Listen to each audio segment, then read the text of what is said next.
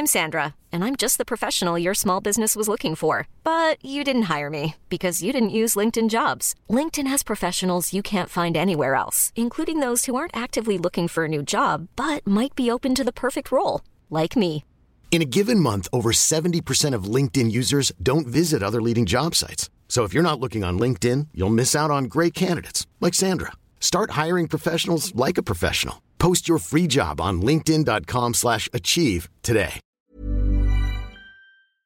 Da muss man ja sehr gut austarieren, was ist eine Angst, die sich zu überwinden lohnt und wo ich, wo ich dran wachse, wo ich an der Angst wachse und wo ist eine Angst, wo ich merke, die ist berechtigt und ich lasse jetzt mal die Finger davon.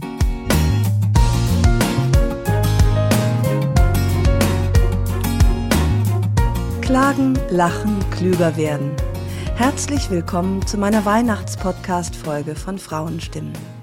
Frauenstimmen, das sind alle 14 Tage sonntags ermutigende Gespräche mit mutigen Frauen über das Loslassen und das Aufbrechen, das Verlieren, das Suchen und das Finden.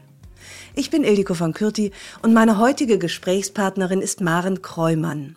Sie ist Schauspielerin, Sängerin, Feministin und Kabarettistin. Und sie ist 74 Jahre alt. Das sage ich deswegen so ausdrücklich, weil es in unserem Gespräch viel darum geht, was es bedeutet, alt zu werden, sich alt zu fühlen oder eben sich nicht alt zu fühlen. Warum sollte man sich jung fühlen, wenn man alt ist? Im Gespräch mit Maren kam ich mir zwischenzeitlich vor wie eine naseweise Teenagerin, die glaubt, sie wisse schon alles über das Leben und dann feststellen muss, dass noch so viel Unbekanntes und Wunderbares vor ihr liegt. Maren Kräumann ist das beste Beispiel dafür, dass das Leben und das Wachstum und das Werden nicht zu Ende gehen müssen, nur weil man ein bestimmtes Alter erreicht hat. Wir sprechen über unser Verständnis und unser Unverständnis von Sexiness, über Äußerlichkeiten und Innerlichkeiten, über das, was vor uns liegt und über den Mut, das zu tun, was uns schwerfällt. Ich habe dieses Gespräch mit Maren Kreumann sehr genossen und hoffe, dass ihr es als ebenso bereichernd und ermutigend empfindet. Ich wünsche euch eine wunderbare Weihnacht. Herzlich willkommen in meinem Podcast Frauenstimmen, liebe Maren Kräumann. Dankeschön, Frau von Körte. Ich freue mich, hier zu sein. Ich habe mich neulich was geärgert über eine Frage, die mir gestellt wurde. Und da dachte ich, die stelle ich Ihnen jetzt auch mal. Nämlich, ob ich mich eigentlich so wie ja die meisten Frauen in meinem Alter, ich bin Mitte 50, äh, ob ich mich auch jünger fühlen würde, als ich bin. Mhm. Und ich fand die Frage doof und deswegen möchte ich sie jetzt auch mal gleich an Sie weitergeben. Fühlen Sie sich jünger, als Sie sind? Äh, ja, das ist ein gewisses Missverhältnis zwischen der Zahl und dem, wie ich mich fühle. Wieso fanden Sie das doof? Weil ich es eigentlich ich, ich, ich habe nämlich dann auch gelesen, dass Sie sagen, Sie fühlen sich auf keinen Fall so alt, wie Sie sind. Das sind jetzt 74. Und ich dachte, warum muss man sich denn jünger fühlen, als man ist? Das hieße doch, dass man ganz viel an Reifung und an vielleicht im besten Falle sogar Weisheit leugnet. Ich ja, möchte mich doch nicht, also so, ich empfinde das, das schwingt ja immer mit, dass es mhm. besser ist, wenn man sich jünger fühlt. Ja, das meine ich, also äh, äh, äh für die Weisheit bin ich ja total dankbar und für die Reife, die genieße ich ja das. Mhm. Deswegen, das macht das Alter ja so angenehm für mich, dass das hinzugekommen ist. Und das andere, wo ich mich jünger fühle, ist so eine Art von Agilität, von Lebendigkeit, also das mein Altsein unterscheidet zum Beispiel von dem von meiner Oma. Ja. Die starb irgendwie Mitte der 60er Jahre und auch meine Mutter, die 1996 starb, hatte auch schon ein anderes Alter. Die waren zurückgezogener. Für die war was zu Ende ab einem bestimmten Alter. Für mich ist noch nichts zu Ende. Und das meine ich, dass ich mich nicht so alt fühle wie, wie, wie mein Alter sagt. Also bei 74 denkt man, irgendwie hatte meine Oma schon Krückstock und natürlich mhm. alle weiße Haare und so und waren, äh, waren ja nicht mehr so, so, so sichtbar auch ja. in, in der Gesellschaft, außer eben in der Funktion als Oma mit dem Enkelkind an der Hand oder so. Weil ich, ich finde das irgendwie so unfortschrittlich, dass man sich jünger, also dass es was Gutes ist, sich jünger zu fühlen, als man ist. Erstens gibt es ja überhaupt keinen, wer, wer weiß denn, wie man sich zu fühlen hat als das stimmt. 55-Jährige oder als 74-Jährige. Das, das stimmt. Ich das eine. Und, da, und ich mag eben so diese Konnotation nicht, dass Jünger eben, also wenn Jünger automatisch agil und neugierig ist, dann ist älter ja automatisch ähm, ja, Weniger unbeweglich agiert. und verkrustet. Und das, das tut mir so leid, dass, das, dass diese Konnotationen überhaupt bestehen. Ich, ja, ich plädiere ja total dafür, das Alter neu zu sehen und wunderbar zu finden. Das möchte ich ja auch allen anderen Frauen permanent mitteilen, ja. dass es ein super Alter ist. Aber dieses, ähm, ja, wie soll ich sagen, es besteht ja aus mehreren Komponenten, wie man sich fühlt. Und dieses, dieses ähm, klüger werden oder dass einem auch tatsächlich mehr Geist zugestanden wird im Alter. Das genieße ich ja total. Mhm. Das möchte ich ja überhaupt nicht missen. Ich finde es ja super. Ja. Aber trotzdem äh, kollidiert das oder entspricht nicht ganz dem, also ich bewege mich auch anders und ähm, mein Sozialverhalten ist anders. Ich kommuniziere anders als also meine anders Mutter als die Oma oder die anders Mutter. als die Oma. Aber beide. Äh, oder auch anders als andere Alte in ihrem, oder als die meisten Alten, weil letztlich wollen wir uns ja nicht mit unseren Großmüttern vergleichen, sondern ja mit dem, wie es jetzt ist. Also mir passiert es das manchmal, dass ich sage, dass ich erzähle, was mir so passiert ist. Sag ich, sag, war ich im Café, da saßen zwei so ältere Damen, dann halte ich auf einmal inne und sage, also etwas jünger als ich. So, mhm. das passiert mhm. mir dauernd. Ja. Dass ja. ich ähm, Frauen sehe, die ich für älter halte, aber eigentlich ähm, eigentlich sind die schon früher, also diese ja, Art von alt. Sind eventuell sogar jünger und auf eine andere Art, aber schon ja. sehen sie irgendwie. Aber es gibt auch 35-Jährige, die uralt und ganz äh, versteinert sind. Das gibt es ja auch. Also ja, ich habe auch eine Freundin, die hat ähm, die grauen Haare, die hat nie gefärbt und hat eben diese Brille, diese etwa randlose, etwas intellektuell wirkende Brille. Und da war ich irgendwie im Laden mit ihr, das war in einer anderen Stadt, egal. Und dann sagte die zur Verkäuferin zu mir, ja, vielleicht äh, gefällt ihrer Mutter das und das. Ich sag, das ist meine Freundin, die ist oh. zwei Monate jünger als ich. Ja. Da ist die völlig erschreckt. So, also das ist, mhm. aber die ist ja geistig total, also meine Freundin ist eben eine gute Freundin, eine Freundin und die ist total fit, präsent und alles. Aber das bezog sich dann auf das Aussehen und vielleicht auf die Langsamkeit der Bewegung auch. Ich finde, der Eindruck von Alter hängt ganz stark davon ab, wie man sich bewegt. Und wie man kommuniziert, ob man mit den ja. Augen Kontakt sucht, ob man überhaupt leicht Kontakt macht. So. Also, aber ich stimme mhm. Ihnen total zu, natürlich, dass äh, ich möchte das Alter enttabuisieren. Ich möchte sagen, wie toll das ist. Und da, zum Beispiel für mich ist die Sache mit dem Liften oder mit dem Operationen äh, sich unterziehen. Äh, das ist so ein Punkt, wo ich sage, wenn ich das Alter an, eine tolle Zeit finde, eine tolle Phase mhm. meines Lebens, dann habe ich ja überhaupt keinen Anlass, mich visuell jünger zu machen. Also zum Beispiel Inge Meisel in den 80er, 90ern da wurde immer die beliebteste Schauspielerin gewählt oder der beliebteste, die beliebteste Frau Deutschlands. Es war jahrelang Inge Meisel und die hatte da schon, die war die Mutter der Nation, war weit über 60, hatte diese Falten, die sie immer hatte, war wunderbar und man liebte sie. Es wäre völlig kontraproduktiv gewesen, wenn Inge Meisel auf die Idee gekommen wäre, zum Beispiel sich operieren zu lassen, weil das hätte das Publikum ja an eine Zeit erinnert, wo das Publikum Inge Meisel noch gar nicht kannte. Ihre größte. Zeit war ja das Alter. Ja. Und so hängt es, finde ich, davon ab, wie man eine Phase lebt. Und wenn das Alter eine gute Zeit ist oder auch das Älterwerden schon und man gut dazu stehen kann, hat man, finde ich, gibt es gar keinen Grund, ähm, sich innerlich, also nein, äußerlich, visuell von diesem Alter, das man hat, zu distanzieren, indem man sich die Falten wegmachen lässt. Ja. Das finde ich auch total. Ich habe gelesen, dass Sie mal überlegt haben, eine Zeitschrift zu verklagen, weil die Sie äh, so schön gemacht hatten auf dem Titelbild. Irgendwie mit Weichzeichner, oder? Stimmt das? Ja, ich fand das eben nicht schön. Ja, die hat ja. mich unkenntlich genau. gemacht. Dieses ja. Titelbild, das wurde äh, in der Post, wie man sagt, wurde wahnsinnig bearbeitet. Und ich habe in dem Interview immer erzählt, dass ich zu meinen Falten stehe und dass ich mich nicht mehr arbeiten lassen will. Und auf diesem Titel war ich auf einmal total glatt und überhaupt nicht wiederzuerkennen. Ja, das fand ich schon nicht, ne? ein Hammer. Ja. ja. Ja, aber um, um auf bestimmte Titelbilder zu kommen, muss man eben so eine Art von Gesichtern haben. Also das wurde mir dann auch erklärt. Bestimmte Zeitschriften, gerade diese Frauenzeitschriften oder auch ja. Programmzeitschriften, das, die Titelbilder sind so ästhetisch so ausgerichtet, dass die immer bearbeitet werden. Selbst junge Frauen werden gnadenlos, wird alles wegretuschiert. Also das sind Kunst, äh, Kunstbilder, die man da auf den Titelseiten kriegt. Und die Erklärung dafür ist, dass die Sehgewohnheit der äh, KäuferInnen so ist, oder? Ja, wahrscheinlich. Ähm, ich, die müssen das ja nicht erklären, die machen das einfach. Mhm. Es wäre schön, wenn die es mal sich dazu äußern würden, warum sie es machen. Ja, weil so, äh, schafft man natürlich auch Sehgewohnheiten. Ja. Wo beginnt denn bei Ihnen die ähm, sozusagen das dass sie doch dem Alter ein, ein bisschen in die Schranken, das Alter in die Schranken weisen, das Äußerliche.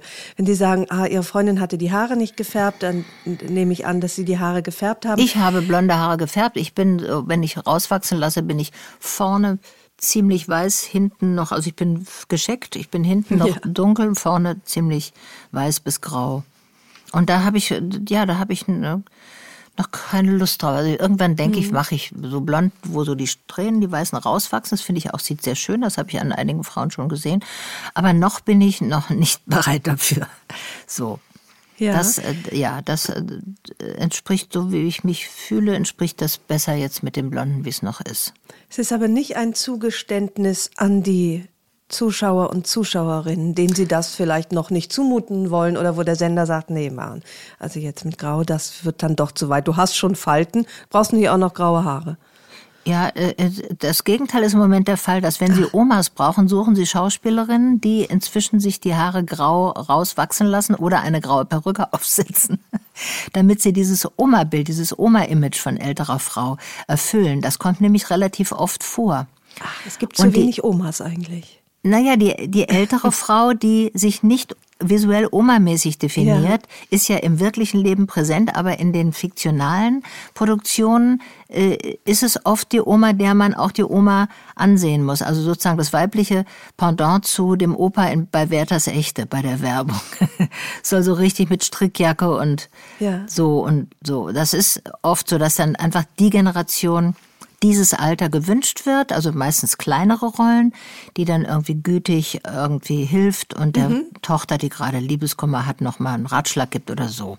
Und vielleicht auch tendenziell ein bisschen patent ist, aber so kleinere Rollen. Und diese, diese, also diese andere Art, diese unergraute Art von Älterwerden, äh, findet noch keine Entsprechung in den Geschichten, die erzählt werden. Also jedenfalls nicht so oft. Ja, ja. Also es ändert sich aber, weil wir ja auch protestieren dagegen, gegen diese dämlichen, dusseligen, un, unkomplexen Frauenrollen, die wir im mhm. Alter geschrieben kriegen. Das, da, und da reagieren wir. Und neulich zum Beispiel war ein toller, fand ich einen tollen Film im Fernsehen mit Corinna Harfuch und Karin Hanschewski, die spielten Mutter und Tochter.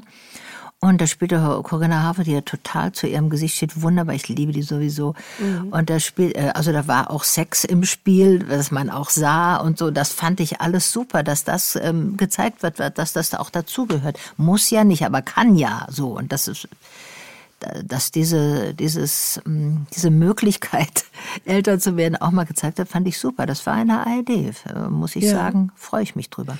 Ich finde, jetzt klingt es so, während wir sprechen, als würde es von äh, alten, faltigen Frauen im Fernsehen und Kino und äh, Instagram nur so wimmeln. Das stimmt ja leider nicht. Nee. Äh, wimmeln tut's überhaupt nicht. Von älteren Frauen, also die sind ja recht unsichtbar. Man sieht da auf Instagram sowieso eigentlich hm. Jüngere nur mhm. Jüngere und in einer bestimmten Ästhetik auch. Hat man natürlich die Influencerin, die, da geht's ja dann immer ums Aussehen und die Schminktipps und so. Und man sieht insgesamt jünger. Ich merke das ja auch. Ich bin also für meine, wenn ich, ich habe auch versucht, mich da bei Instagram und gucke denn, man sehe manchmal, was da so los ist und die überwiegend sind die jünger. Also man sieht da ja. nicht äh, weder Grauhaarige noch sonst wie viele ja, ältere. Zumindest die, die sehr, sehr Frauen. erfolgreich sind. Mhm. Es ist, dass sich da dann doch auch leider wieder das, äh, ja, das Schönheitsbild und auch das Frauenbild durchsetzt, was ähm, man ja eigentlich hoffte, langsam abzubauen. Ne? Ja, ich sehe auch viele, wo ich denke, die, das hätte ich gar nicht gedacht, dass die sich so also, also so sexorientiert präsentieren, weil es sind ja oft wirklich schlaue, intellektuelle, kluge Frauen, die aber dann dieses Medium bedienen, indem sie doch dann irgendwie so ein Kleid, wo man die Brustwarzen durchsieht oder irgendwie so irgendwie so großer Ausschnitt und irgendwie von, Hund, von unten so den, den Oberschenkel fotografiert. Mhm. So, wo ich denke, muss, muss das sein? Fordert das Medium das oder müssen, müsst ihr das so machen? Da wundere ich mich schon. Das äh, scheint also ungebrochen zu sein, dass man. Ich wundere mich auch und dann schäme ich mich immer so ein bisschen, weil diese Frauen, das sind ja durchaus auch Feministinnen und ja. Frauenrechtlerinnen, die dann aber so ganz bockig und trotzig sagen, hallo, ich kann Ausschnitt haben, ich kann roten Lippenstift haben, ich habe kaum was an und trotzdem äh, ja. habe ich einen Kopf und einen Intellekt und, und äh, bin ja, aktiv. Und dann weiß ich immer nicht genau, also weil, oh, da, ja. dann komme ich mir auf einmal so altmodisch vor ja, und finde trotzdem, auch. also jetzt hatte ich aber eigentlich gehofft, dass Sie mir aus dieser Malaise raushelfen ja. und mir sagen, was ich da denken soll. Nee, ich sage doch nicht mal, was ich denken soll. Doch, ich bitte. bemühe mich ja überhaupt nicht immer mit Erfolg rauszufinden, was ich denken soll. Also natürlich, also ich weiß, es gibt Feministinnen, die auch so jemand wie Kim Kardashian total feiern. Ja. Weil sie sagen, die ist Millionärin, die hat wirklich ihr eigenes Business, die hat x Millionen Follower, die Rinnen auch, die, die, also die sie beeinflussen, das heißt ja das Wort Influencer, also die hat mhm. richtig Macht. Und das ist dann, und die, die bearbeitet ja auch ihr Gesicht und ist dann so Vorbild für viele. Und das ist dann, Außerdem studiert sie jetzt Jura, hat sich scheiden lassen und äh, studiert jetzt Jura. Also das ist dann der letzte Beweis dafür, dass es eigentlich eine intellektuelle Feministin ja. ist. Ich weiß nicht, ob das so hinhaut. Aber ich weiß nicht, ob ich sagen würde, feministisch, also das ist emanzipiert und es ist ein guter Umgang mit Geld. Es ist eigentlich ja. kapitalistisch. Es ist ein super Umgang mit Kapitalismus. Sie weiß, wie es geht. Das war früher nicht, da wo die Frauen dann irgendwie keinen Beruf hatten und irgendwie abhängig davon waren, dass der Mann ihnen ein Taschengeld gab, so in den 50ern noch oder so. Das ist natürlich ein Riesenfortschritt, aber ob es feministisch ist, weiß ich nicht, weil, also, ja, die, die Feministinnen, die das so loben, sagen, die gestalten ihr Äußeres selber, also die werden, das eine Art Selbstermächtigung. Ja. Aber dass diese Selbstermächtigung in Form der Gesichts, in Gestalt der Gesichtsveränderung nötig ist, heißt doch, dass wenn sie es nicht machen, sie schlechter angesehen sind in der Gesellschaft. Und das ist doch der Punkt, wo wir eigentlich aktiv werden müssen, wo wir sagen, das ist ungerecht, es darf doch nicht so sehr ums Äußere gehen in der Gesellschaft. Wir wollen doch andere Werte hochhalten. Also meinetwegen den Erfolg im Beruf, aber auch mhm. die Intelligenz, mhm. den Geist, die Reife, alles Mögliche. Und äh, es ist, mir kommt mir so vor, als ob wir schon ähm, äh, ja klaglos uns der dem Schönheitsdarwinismus dann doch alle hingeben und sagen, ja, ist halt so, muss man machen. Ich bin ja, also ich schmink mich ja auch vor der vor der Glotz, äh, also für die Ka ja. Kameraarbeit oder so wird man ja sowieso geschminkt. Und natürlich, also werden wir in gewisser Weise verändert, um dann in Anführungszeichen schöner auszusehen. Naja, mhm, mhm. manche sagen, ach, sie sehen ja, sie sehen ja viel jünger aus, wenn sie privat sind. Zum Beispiel ist eine, ja. ist eine Reaktion, die ich manchmal habe. Und ich finde ja auch, also ich möchte auch den Leuten zum Beispiel auf Instagram, ne, also vor zwei Jahren, als ich Corona hatte, habe ich dann auch mein Gesicht relativ ungeschminkt, wo ich richtig strapaziert aussah, habe ich denen auch mal zugemutet, weil ich dachte, die sollen ja, ich will ja nicht immer nur hier Beauty-Contest machen, sondern wenn die sich für mich interessieren, sollen die ruhig auch wissen, dass es mir so und so geht und jetzt schminke ich mich mal nicht und dann ja. sehe ich eben so aus. Das müssen die dann auch aushalten. So versuche ich, aber ich bin natürlich keine wirklich einflussreiche Personen auf Instagram, die, die, die so viele Followerinnen haben, machen natürlich immer dieses Beauty-Ding. Also ich denke, mhm. wir, wir, was Sie gesagt haben, stimmt ja. Wir, wir alte Art von Feministinnen sind ja nicht die einzige, die einzige Art von Feministinnen. Es gibt einfach noch andere Feministinnen als uns. Und das ist schon mal ein erster Schritt, das anzuerkennen. Das tun nämlich manche aus meiner Generation nicht, die einfach ja. sagen, das sind doch alles nur dumme Tussen. Ja, so ja, ist es ja nicht. Und dieses Selbstgestalten, das Äußere, naja, es hat sich sowieso verändert. Wir fast alle Jüngeren haben irgendwie Tattoos. Ähm, es gibt verschiedene Arten von, von Operationen, die normaler geworden sind. Und dann ist auch diese Gesichtsgestaltung eben. Das machen ja ähm, Marina Abramovic oder so solche große mhm. Künstler machen das ja auch vor. Die sehen ja den Körper als zu gestaltendes Kunstwerk. So, da kann man ja immer schlecht was gegen sagen. Und warum macht, genau, da kann man schlecht was gegen sagen und dann möchte man ja auch tolerant sein und ich möchte ja auch kein Body-Shaming betreiben, Ja. weder für dicke Körper noch für schlanke Körper Genau. noch für sexy Körper und gleichzeitig finde ich mich darin nicht zurecht, weil ich, ich ähm, sozusagen, ich verstehe, es ist wirklich so, ich fast ein bisschen peinlich naiv, muss ich jetzt mal sagen, aber ich verstehe, warum zieht man sich sexy an? Oder warum hat man tiefes Dekolleté? Ist, äh, was Ja. ist der Zweck? Ja, das frage, also da, ähm, ich bin an, äh, ich denke da ähm, oft auch drüber nach. Also der Zweck ist doch, dass es einen irgendwie beliebter macht, dass die einen mehr mögen oder interessanter finden. Und das ist dann ja schon bei heterosexuellen Frauen an Männer gerichtet, bei lesbischen Frauen, die machen nicht so unbedingt nur einen auf Dekolleté, sondern die haben auch so dieses Butch oder ein bisschen äh, so ein bisschen streng oder mit so irgendwie äh, and- andere Looks, andere Ja. Sexiness-Vorgaben. Aber dieses mit dem tiefen Dekolleté und ah, ich weiß, ich weiß es auch nicht. Also sie versprechen sich offensichtlich davon, dass es sich besser vermarktet, dass Menschen das lieber angucken. Und ich habe jetzt von einer Frau, die einen kleinen äh, Weltvertrieb hat für Filme, für so Filme mit explizitem Inhalt gesprochen. Und die sagt, na ja, weltweit ist es so, gerade in Frankreich, wenn eine ältere Frau diese Hauptrolle spielt, sagen sie, ja, das ist nichts, das wir- wir wollen die Leute nicht gucken. Also sie wollen halt schon junges Fleisch Ja, sehen oder so. ja. So, das ist natürlich das Drastischste, wenn es um, Mhm. sagen wir mal, pornographoide, ähm, fiktionale Sachen geht. Das ist wieder ein bisschen was anderes. Aber der, die, Mhm. ähm, diese Direktheit dieser Aussage von dem Mann war, war dann Ja. auch aufschlussreich. Also das verstehe ich, dass man, wenn man ein Porno dreht, äh, Mhm. da vielleicht äh, Frauen nimmt, die sexy sind. Oder auch Männer, die jünger sind. Und, ja, ja. Aber ich, ähm, ja, es ist, es, aber ich merke, dass Sie da auch so ein bisschen rumlavieren, weil ich, ich, ich strauchle da auch. Ja. Ich, ich verstehe es nicht ganz. Ich fasse es auch manchmal nicht. Also weil es Mhm. für mich gar nicht zusammenpasst, so ein, ein schlauer Kopf und diese wahnsinnig auf Sexobjekt äh, getrimmte Art der Präsentation. Das passt. Also mir geht's weil da das wie macht Ihnen. man doch eigentlich nicht für sich selbst, oder? Das sexy sein. Nee, das Ich- wird immer gesagt, das machen wir für uns und ich mir, äh, das ist, glaube ich, äh, da ist die Projektion ähm, wird mutiert plötzlich zum Eigenwunsch. Also die Pro Projektion, die auf sie ja, gerichtet ja. wird, also das äh, macht man nicht. Wann haben Sie sich das letzte Mal sexy gemacht?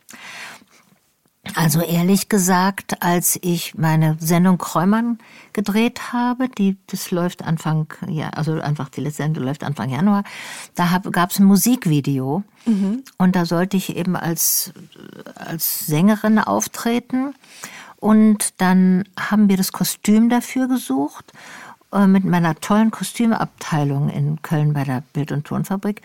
Und dann hatte die eine Kollegin so ein Angebot gemacht, so mit so wo die Ärmel so über die Schultern gehen und das so ein bisschen gnädig über den Bauch geht, das Ja. Top, wie, wie Frauen äh, ab einem bestimmten, also postklimakteriell, äh, neigen Frauen dazu, irgendwie so Sachen anzuziehen, wo man die Figuren, die nicht so hauteng sind, wo man auch ein kleines Bäuchle drunter verstecken kann.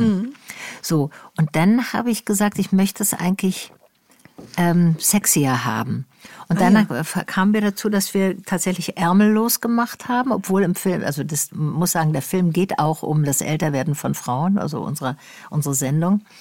Und da habe ich gesagt, nee, gerade gerade nicht das, was man so Ja. diskret jetzt, äh, die Winkschwabbel und so aufpassen, das ist nicht mehr so schön, sondern da haben wir richtig, da hat man die Schultern gesehen und zwar etwas körperbetonter und hat auch hauchig das Bäuchle dann verdeckt, so kann man ja trotzdem machen. Aber es war körpernäher und da fand ich, das fand ich, äh, habe ich mich wohl drin gefühlt und ich fühlte, äh, hatte so einen gewissen Sexappeal-Gefühl, wenn ich das einfach hier so sagen darf an dieser Ja. Stelle.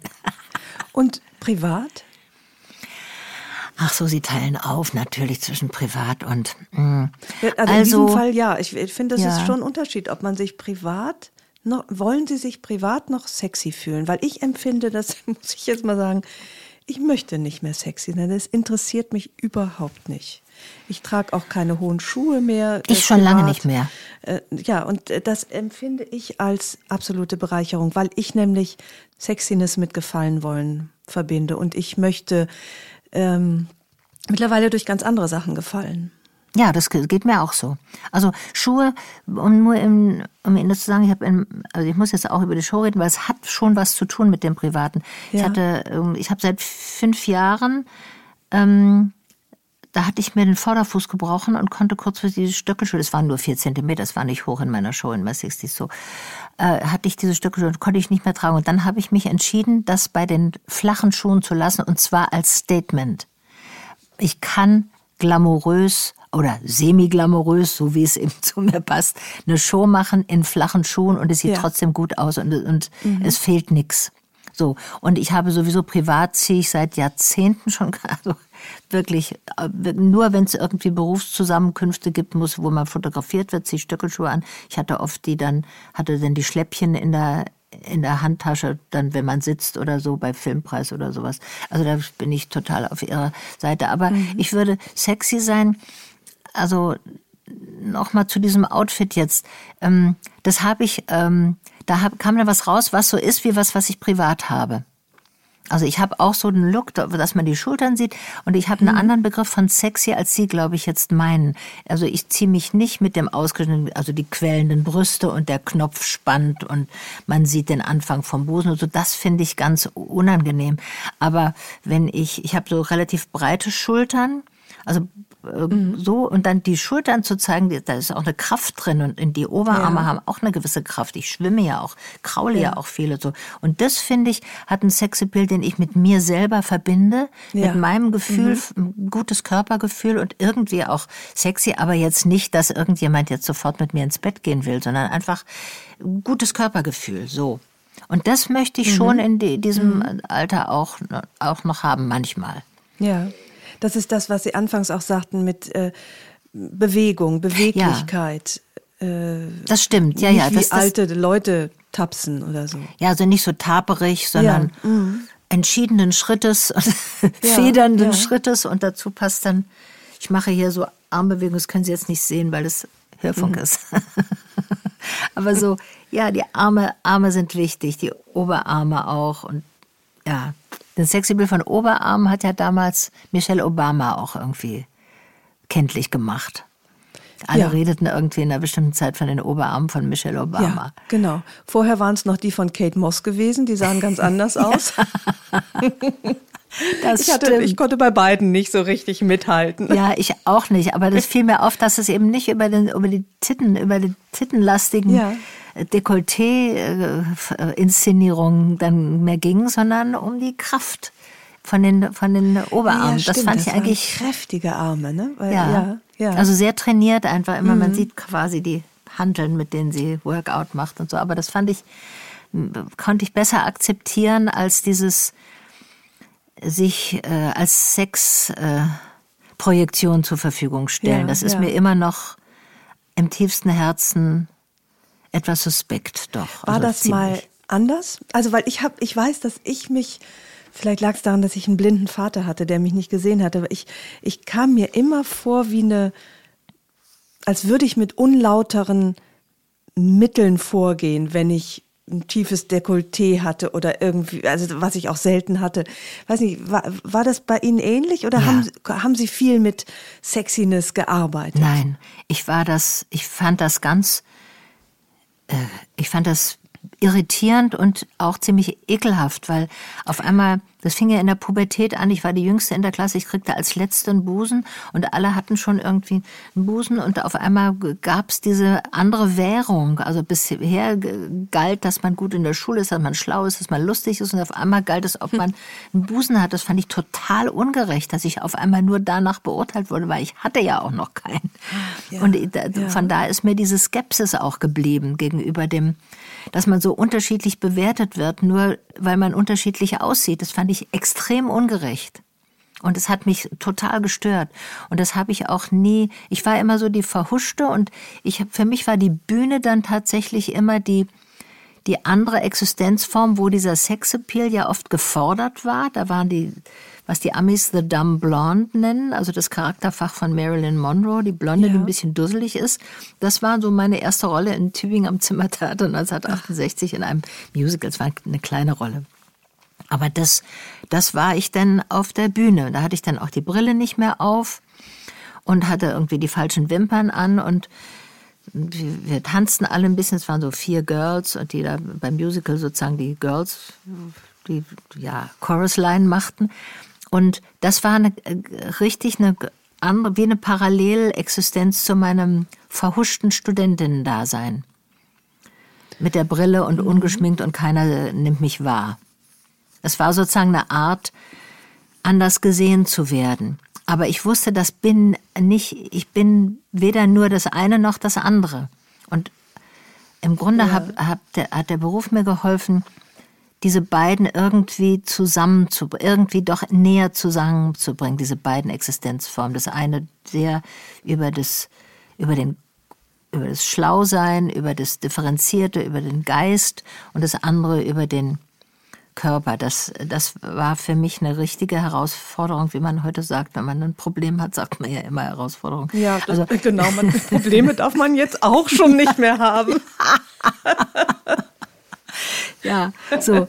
Ja, jedenfalls war das eine, das war mein Problem, das zusammenzukriegen. Und, ah ja, und haben die beiden sich dann angenähert, also die, das kluge, aber etwas schüchterne Mäuschen und die äh, Marilyn Monroe äh, Blondine. Es hat ein bisschen gedauert. Also ich, ähm, die sind sich dann begegnet. Und die sind, aber das dauerte wirklich lange, da war ich schon Anfang 30 eigentlich. Dann mit, das war dann tatsächlich auch wieder auf der Bühne eher äh, als im Privaten. Doch, im Privaten war es dann auch irgendwie. Aber äh, mein erstes Programm, da habe ich ja meine eigenen Inhalte gemacht. Das hieß auf Du und Du mit dem Stöckelschuh. Es mhm. ging ums Frauenbild in den 50er Jahren. Und da präsentierte ich, parodierte so diese Posen und diese, wie Frauen damals sind, hatte aber meine emanzipatorischen und feministischen Inhalte. Also da war beides drin dann. Das war von mir, das war meine ja. Sicht auf eine bestimmte Zeit, meine Gedanken und ich konnte es da darbieten, indem ich das natürlich auch leicht parodistisch dargeboten habe. Auch ja. diese, ja. diese Art zu singen, die so kokett dann war. Manchmal, wenn so Mädchen so, äh, so kokett taten, da gab es ein Lied von Cornelia Frobis, die ich im Übrigen zutiefst verehre natürlich, mhm, mhm. aber die hatte irgendwie als 15-Jährige hatte sie irgendwie ein Lied, das ging My little boy, ich, ich bleib dir treu, ich will in deinen starken Händen happy enden.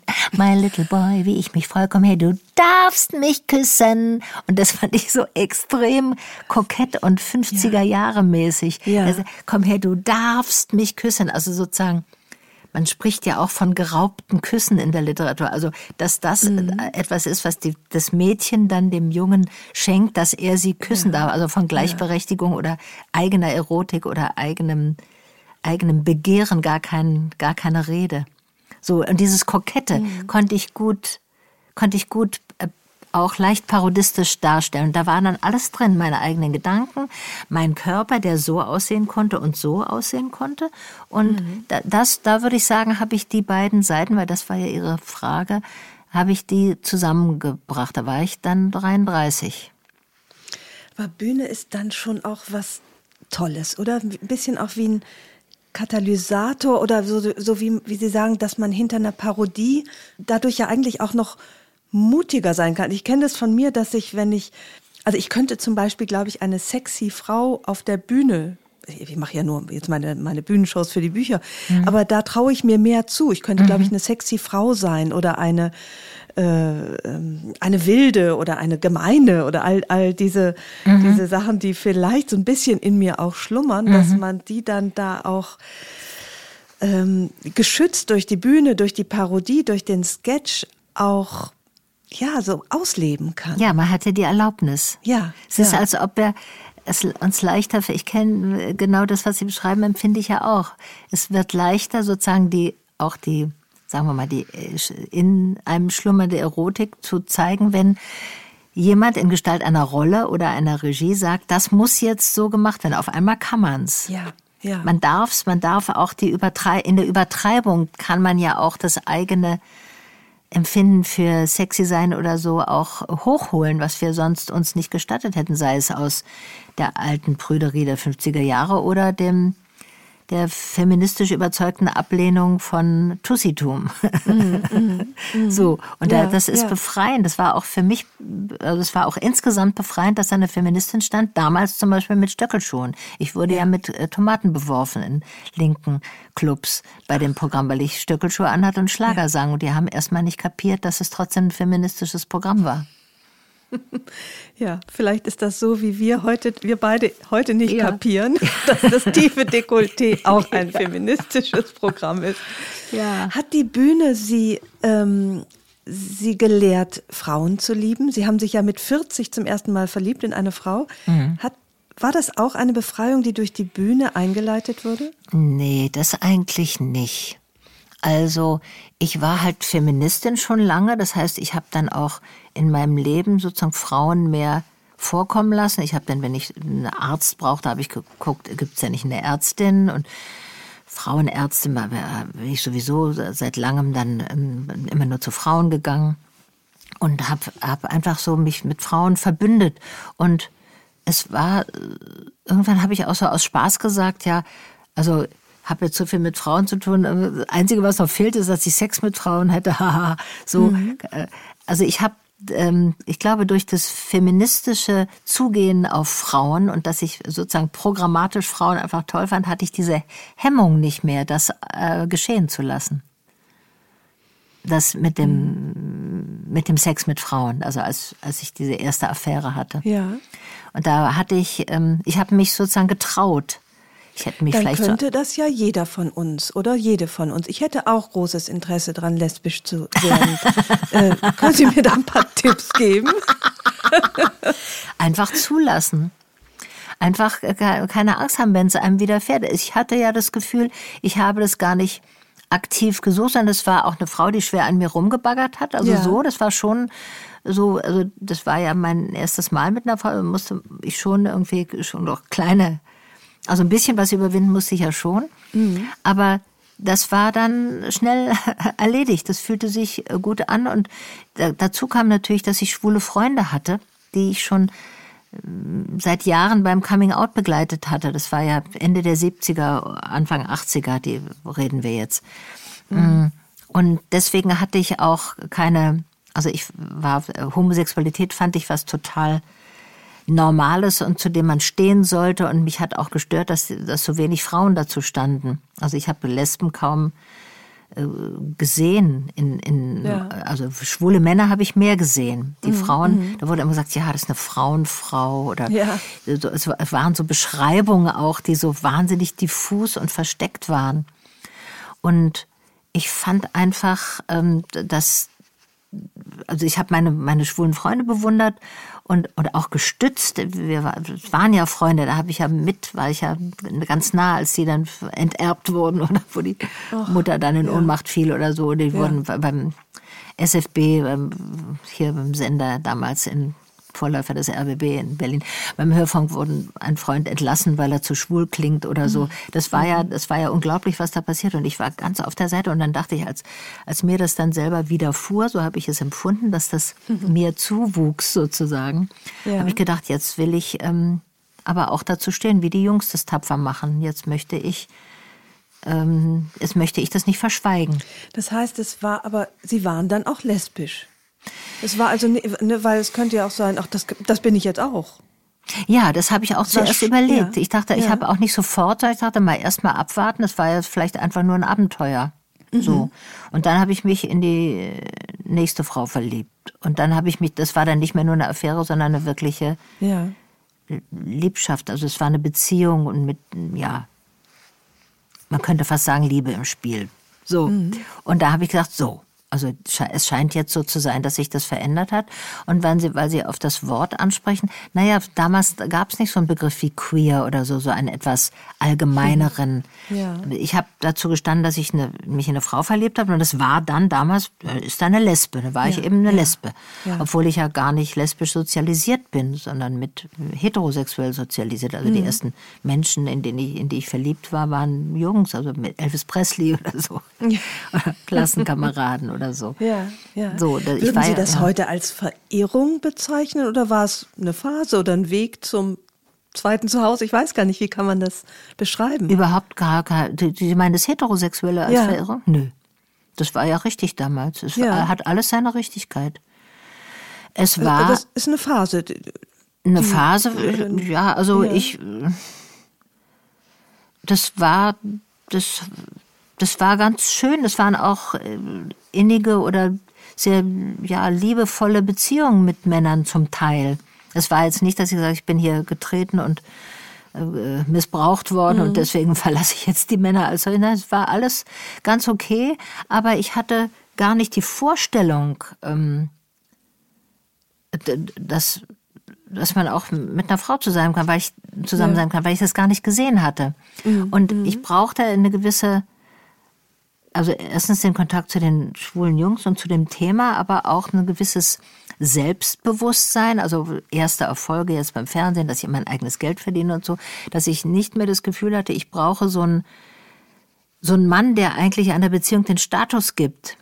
Denn so waren wir ja mhm. erzogen. Also mhm. ich jetzt nicht mhm. besonders durch. Meine Mutter war ja auch eine ganz emanzipierte Frau. Meine Eltern waren ja nicht irgendwie die waren liberal-konservativ, also mhm. aber nicht wirklich, nicht gerade in Erziehungsfragen sehr offen. So, also ganz okay. Aber trotzdem war das herrschende Bild, ich war Kind, ich war Mädchen in den 50er Jahren, man heiratet einen Mann, der etwas älter, ein Kopf größer ist, ein bisschen schlauer ja. und auf alle Fälle mehr Geld hat. Mhm. So. Und dieses, das heißt, die, der statusgebende Teil der Beziehung ist der Mann.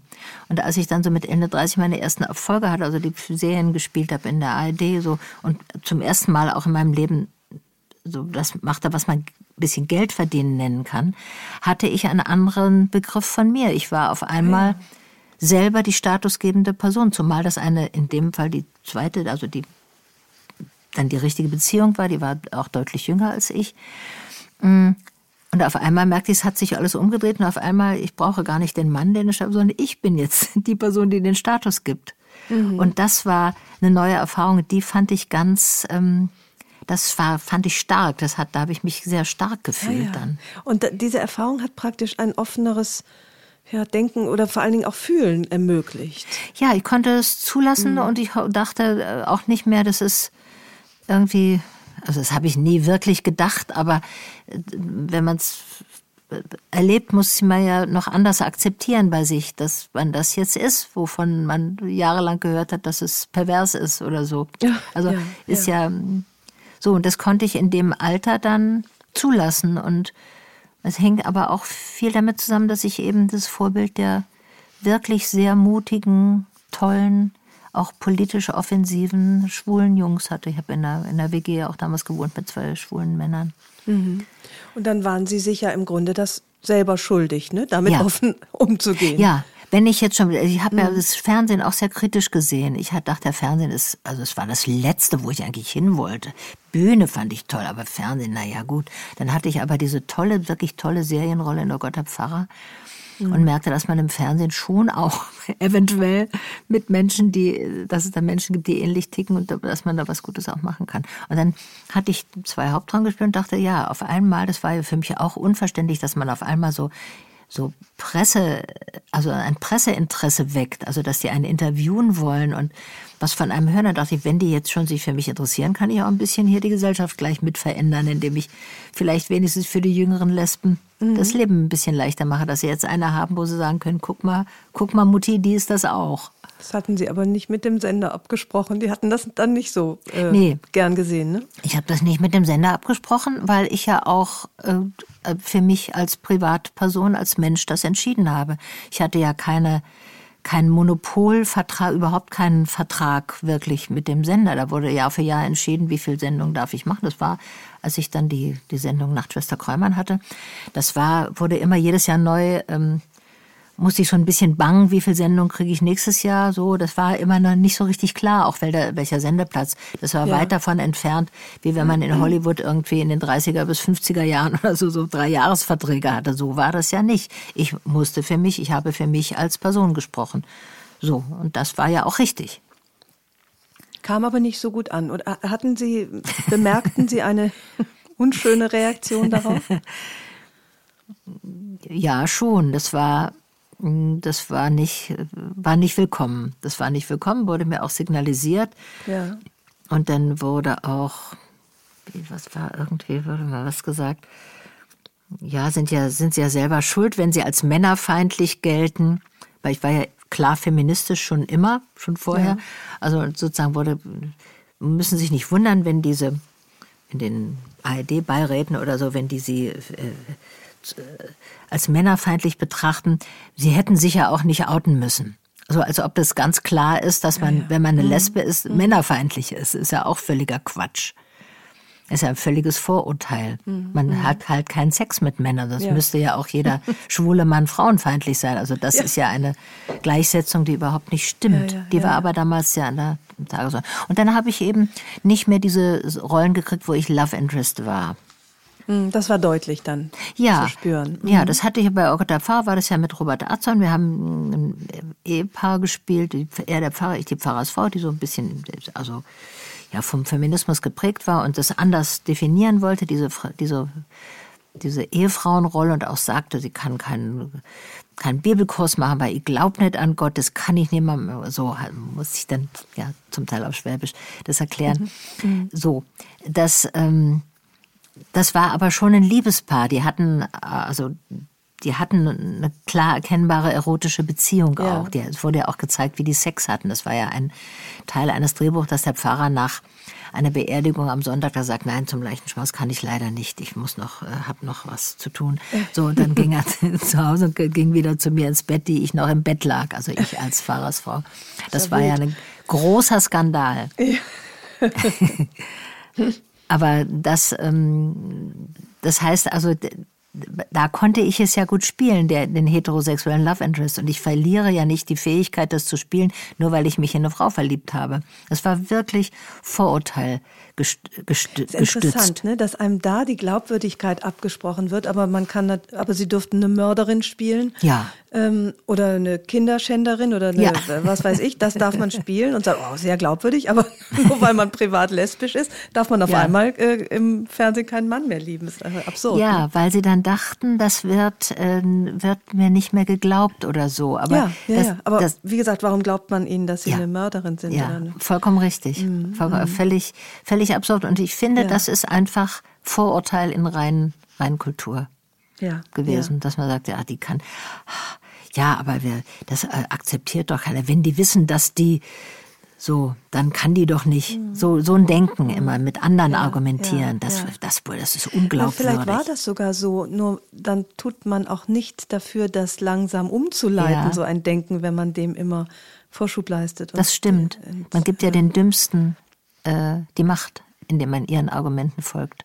Ja, ja, ja. Und außerdem war es, konnte man das ja sehr gut messen, denn Oh Gott, Herr Pfarrer wurde sehr oft wiederholt. Es war eine wahnsinnig erfolgreiche Serie, ja.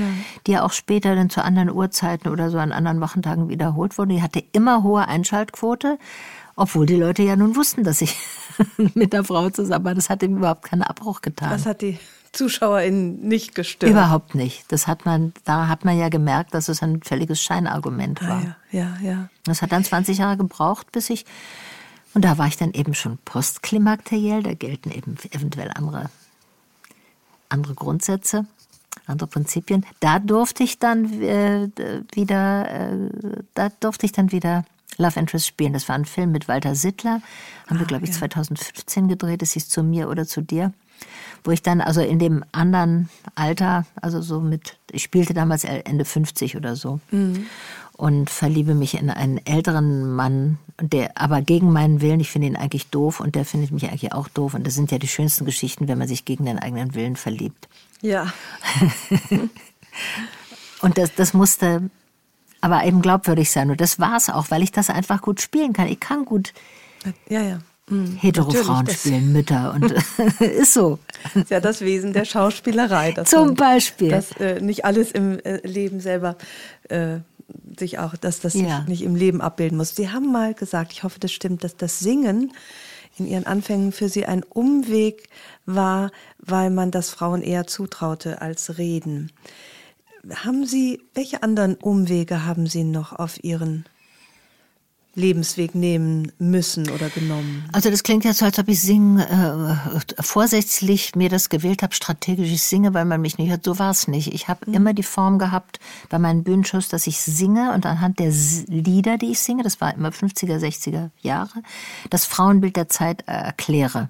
Ja. Und ich habe nur die Erfahrung gemacht bei diesem Programm, dass das Singen eher akzeptiert wurde, aber dass die Texte, die ja kritisch waren, nicht so gerne gehört wurden. Gerade von bestimmten Männern auch. Das ja, waren ja feministische ja. Texte. Ich habe das eingeordnet. Mhm. Und die haben sich dann so gerettet manchmal, die konservativeren Menschen, dass sie gesagt haben, ja, Musik ist ja sehr gekonnt, fabelhaft, aber das, die Texte hätte sie ja weglassen können. Ja, weil das natürlich die Auseinandersetzung mit der Frauenrolle war. Ja, ja. So, also, also Waren die Lieder so ein bisschen das trojanische Pferd für den feministischen Inhalt. Ja, aber das habe ich gar nicht so geplant, sondern ja, das, ja. das war ja ein neues Konzept, dass ich eine Epoche erzähle, ein Jahrzehnt erzähle anhand der Popmusik. Und zwar mit den Mitteln der Popmusik. Das mhm. war ja mhm. eigentlich neu und es war nur die Beobachtung, die ich dann machte, dass es äh, sozusagen in der Rezeption sich spaltete, die, denen das zu fortschrittlich oder zu emanzipiert war. Die haben dann äh, gesagt, eben die Musik ist ja toll, aber die Texte, na ja, so. Und, ähm, und es war auch leichter, mhm. weil, weil es ja wenig Frauen gab, die Texte machten. Also das, also Kabarettistinnen mhm. war, äh, waren ja sehr rar gesät. Also es gab die ja. lustigen Frauen wie, wie Evelyn Hamann, für die Loriot geschrieben hat, oder bei Rudi Carell war es Beatrice Richter, die dann mhm, so toll die mhm. Nachrichten gelesen hat. Oder bei Didi Haller, Dieter Hallervorden war es die Rotraud Schindler. Die hatten alle so eine Frau als Partnerin, die aber die Texte geschrieben kriegten. Ja. ja. Und äh, Kabarettistinnen, die selber mit eigenen Themen als Solistinnen auf die Bühne ging. Das gab es dann erst ab sozusagen in, in, unserer Generation Anfang der 80er. Da waren dann eine Lisa Fitz, da waren die wunderbaren Misfits, ja. äh, Gabor mhm. Janko und Stefanie Überall, die waren großartig. Mhm. Äh, eine Sissi Perlinger, eine Hilde Wackerhagen, Rosa Kappe. Also es waren Namen, die man zum Teil auch gar nicht mehr kennt, weil die eben nicht ins, im Fernsehen Eingang gefunden haben. Das war dann der Karrierekiller. Wenn man nicht ins Fernsehen kam, ging es irgendwie nicht weiter. So, aber die gab's ja da. Und das war wirklich neu, dass Frauen ihre eigenen Texte geschrieben haben. Das war der wirkliche Einschnitt. Es wurde aber nicht so bemerkt, weil im Fernsehen den Leuten war die Autorschaft wurscht. Dann hat eben ein Mann für eine Frau was geschrieben, was, wo man dachte, das hätte die auch geschrieben haben können. So, das war lange Zeit so üblich bei Sieben Tage, Sieben Köpfe, ähm, Rudi Carell oder so. Die hatten ja alle Schreiber schon dabei und oder auch Wochenshow und vorher RTL Samstagnacht, das war ja, wo Comedy richtig sich etablierte in diesem ja, Land. Ja, und wo ja. zum ersten Mal, also nach Anke Engelke spätestens in der Wochenshow, konnte niemand mehr sagen, Frauen sind nicht komisch.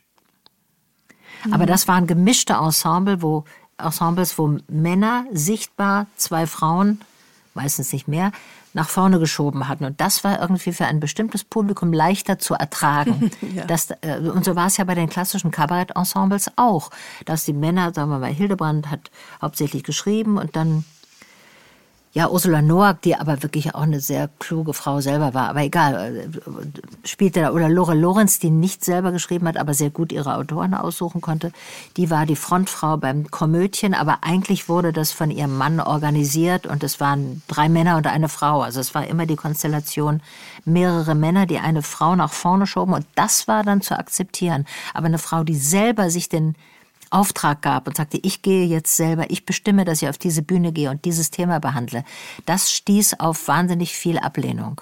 Also auch auf Begeisterung bei den Frauen natürlich. Ja.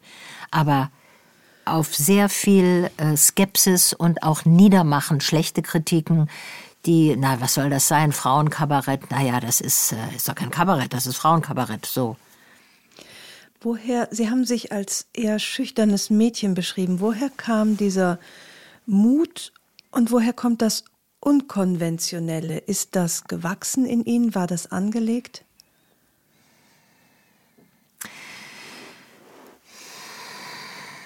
Also, ich fand immer, dass ich eher schüchtern war. Das hat meine Mutter auch gemerkt, hat es aber auch bemängelt. So, und ich schickte mich ins Ballett, damit das Kind mal ein bisschen selbstbewusst wird. Und da habe ich eigentlich also Anderssein mitgekriegt, weil das Ballett machte man nicht. Als Tübinger Professorenkind ging man, wenn überhaupt, in den Tennisclub schickte man mhm. das Kind und nicht nach äh, Stuttgart in die Opernballettschule. Da waren ja, das war eine richtige Ausbildung. So, das war, es war, glaube ich, so eine Erfahrung, die auch durch meine Mutter stark genährt war. Die, meine Eltern waren ja Berliner und meine Mutter lehnte das Schwäbische ab und schwärmte immer von diesem, als sie Teenager war, 20er Jahre in Berlin und das Großstädtische. Und da, da hatte ich immer so das Gefühl, wir sind auch ein bisschen Fremdkörper in diesem Schwaben, weil wir Hochdeutsch sprachen und weil wir irgendwie einen anderen, da war noch ein anderer, ein anderer Horizont da irgendwie. Ich weiß gar nicht, wie ich das beschreiben soll. Ja.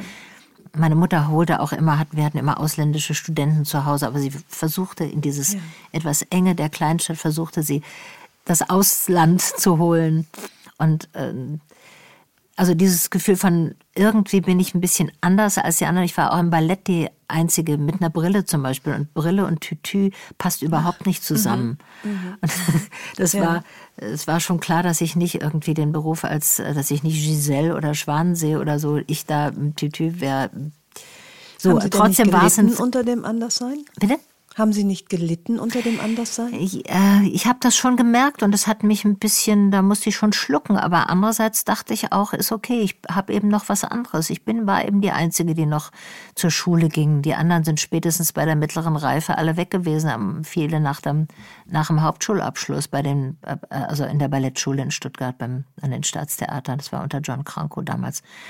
So. Und ich wusste, ich habe noch was anderes, aber das war auch, zum Beispiel mit der, da war die Popmusik auch so wichtig, weil so von den Eltern kam natürlich oder von den Erwachsenen kam irgendwie klassische Musik, Kirchenchor, Bachchoräle und so weiter, Klavierunterricht. Und aus dem EF in Stuttgart, also dem amerikanischen Soldatensender, hat, haben meine Brüder dann die amerikanische Popmusik äh, gehört und Elvis Presley. Und ich liebte Elvis Presley, weil mein Bruder das auf dem Tonband aufgenommen hatte und ich hörte das immer, das war im Nebenzimmer, ein Zimmer neben dem, wo ich schlief. Und Elvis Presley begleitete mich in meinen Schlaf und ich hatte immer so Geschichten wie, wie ich wäre, wenn ich in Amerika leben würde und was ich für ein Kleid anhätte und so. Und das war immer, äh, der Soundtrack waren dann die, die Rock'n'Roll-Lieder, Fats Domino, Chuck Berry, Elvis Presley. So. Und da hatte ich, also man hat das als Kind ja so Parallelwelten, die man sich baut. Und ich glaube, die habe ich einfach dieses Parallele, dass es noch was anderes gibt, außer dem, was gerade sich realisiert oder geschätzt wird, das habe ich irgendwie in der Fantasie angelegt und einfach länger beibehalten. Und mit dem Mut, da hat mich meine Mutter immer, äh, ja, hat mir das Gefühl gegeben, dass äh, das, wovor ich Angst habe oder das, wo, wo ich eigentlich zu schüchtern bin, das muss ich, genau das muss ich machen. Ja, das habe ich ähm, gelesen, dass ihre Mutter sagte, wenn dir was schwerfällt, Maren, dann mach es. Und das hat mich an meinen Vater erinnert, der zu mir immer sagte, Angst ist dazu da, überwunden zu werden. das ist eigentlich das wahnsinnig. so schlimm eigentlich. Kriegerisch, also das, ja. Das ja, ist eigentlich Nazi-Zeit auch noch so ein bisschen. Irgendwie ne? schon. Ne? Es ist ohne aufgearbeitet, so eine Ideologie, so geht man auch in den Krieg. Angst. Ja. Du musst ja, es überwinden. man muss eben was wir eben sagten, es gibt keine Probleme, es gibt Herausforderungen ja. und man darf nicht kapitulieren. Ja. Äh, aber offenbar hat Ihnen das anders als mir keine Angst gemacht, sondern tatsächlich Sie angespornt, mutig zu sein, unkonventionell zu sein und äh, sich was zu trauen. Oder mich hat das wirklich, glaube ich, eher eingeschüchtert, dass ich keine Angst haben durfte und sie natürlich mhm. hatte. Äh, ich hatte sie auch, ich habe sie auch jetzt noch manchmal. Das ist ja nicht weg, das ist ja tief drin, auch äh, bei einem Kind in den 50 bei einem Mädchen in den 50er Jahren. Ähm, kein Selbstbewusstsein zu haben und tendenziell ängstlich zu sein und zu denken, man kann das nicht. Also das hat mich, begleitet mich ja ganz lange. Und manchmal nachts um vier kommt es nochmal durch, wenn ich schlaflos liege oder so. Aber es hat einen ja lange begleitet. In welcher begleitet. Form? Was für, eine, was für Sätze? Wie heißt diese Angst, die Sie manchmal noch plagt? Äh, ich schaffe es nicht Natürlich heißt es, ich schaffe es nicht, ich schaffe mhm. es nicht. Mhm. ich kann es doch nicht. Und ah, wie soll ich das? Ah, hm, das ist nachts um vier. Das ist ja die Phase, ja. wo es immer am existenziellsten alles ist und wo man ja. denkt, es geht überhaupt nichts mehr. Und am nächsten Morgen, um, wenn man dann aufgestanden ist, um acht, sieht es schon wieder ein bisschen anders aus. Aber ich meine mhm. nur, diese diese, aber das, meine Mutter hat auch nicht gesagt generell Angst, sondern sie hat, ich hatte ja, ich war ja schüchtern, ich hatte Angst zum Beispiel vorne zu stehen in der Klasse und ein Gedicht aufzusagen und das konnte ich aber gut und das hat meine Mutter, glaube ich, gemerkt, dass ich da mhm. Angst vor etwas habe. Ich glaube auch so beeindruckt war durch meinen meine Brüder oder mein Vater. Mein Vater konnte sehr gut frei reden. Der war ja Professor, der, das war sein Metier. Der stand vorne und hat zwei Stunden geredet oder anderthalb ja. oder wie lang das damals war. Das konnte er sehr gut. Und bei Familienfesten, einer wurde konfirmiert, die Oma wurde 80 oder irgendwas, hat mein Vater immer eine Stegreifrede gehalten, frei, der konnte sehr gut frei und frei, äh, gut, inhaltsreich und charmant frei reden. Und da dachte ich, das könnte mhm. ich nie. Das kann nur Fatih. So, das kann nur, das, das können, ja, das, äh, ja. so dieses Gefühl. Und da hat sie, hat meine Mutter angesetzt und gesagt, dass du kannst das auch. Und dann hatte ich beim, beim Gedicht vortragen oder so, hat dann der Lehrer gesagt, sehr gut, so du kannst, äh, er hat das irgendwie sehr gelobt und dann wusste ich auch, das war mir zwar wahnsinnig schwer gefallen und sehr unangenehm, aber eigentlich, eigentlich kann ich's doch. Ja, ja. Dann geht es eher darum, dass man sich durch die Angst nicht Wege verbauen lässt, ja, die man gehen möchte. man stimmt. muss aber nicht überall hin, wo die Angst ist. Nein, nein, nein. Nein, nein, so hat ja. sie es auch nicht gemeint. Ja. So hat das ist eher so ein bisschen das, das von meinem Vater. Ne? Also das da, stimmt. Geht dahin, wo die Angst ist. Finde ich gar nicht. Ich finde, man kann nee. auch ruhig mal sagen, ach nee, da habe ich Angst vor, dann lasse ich das. Ja, natürlich. Angst ja. beschützt einen auch ja vor, vor manchen Dingen. Angst ist ja manchmal berechtigt. Ja. Also ja. Angst ist mhm. einfach ein Warnsystem auch. Und manchmal ist es gut, also zum Beispiel Lampenfieber ist hier so eine Lustangst. Lampenfieber ist so eine Mischform. Natürlich hat man berechtigt Angst vor der Premiere. Ja, finde ich auch. So, das ist, man könnte auch, äh, und oft geht's mir so, wenn ich irgendwo einen Auftritt mache und das ist wieder schwierig und um halb acht denke ich, warum habe ich das so gesagt? Mein Gott, das ist so kompliziert. Warum mach, warum habe ich das so? Ja. Also, so, und dann geht man aber auf die Bühne und ab da ist es dann gut und ist lusterfüllt. So, also da muss man ja sehr gut austarieren, was ist eine Angst, die sich zu überwinden lohnt und wo ich, wo ich dran wachse, wo ich an der Angst mhm. wachse und wo ist eine Angst, wo ich merke, die ist berechtigt und ich lasse jetzt mal die, die, Finger, Finger davon. Ähm, trotzdem beinhaltet jedes Wagnis ja auch ein, die Möglichkeit zu scheitern. Wie oft sind Sie gescheitert, wo Sie im Nachhinein vielleicht sagen, ach, da habe ich, das tut vielleicht auch immer noch weh. Und weil man sagt ja immer, ach, und jedes Scheitern ist auch ein Wachsen, aber manchmal ist es einfach auch einfach nur echt scheiße. Ne? Ja, zuerst ist es einfach, wenn man gerade gescheitert ist, ist es einfach total scheiße. Also da gibt's keinen Vertun. Und man kann dann sagen, ja, man kann dann lernen draus, das finde ich schon. Aber ich bin oft gescheitert.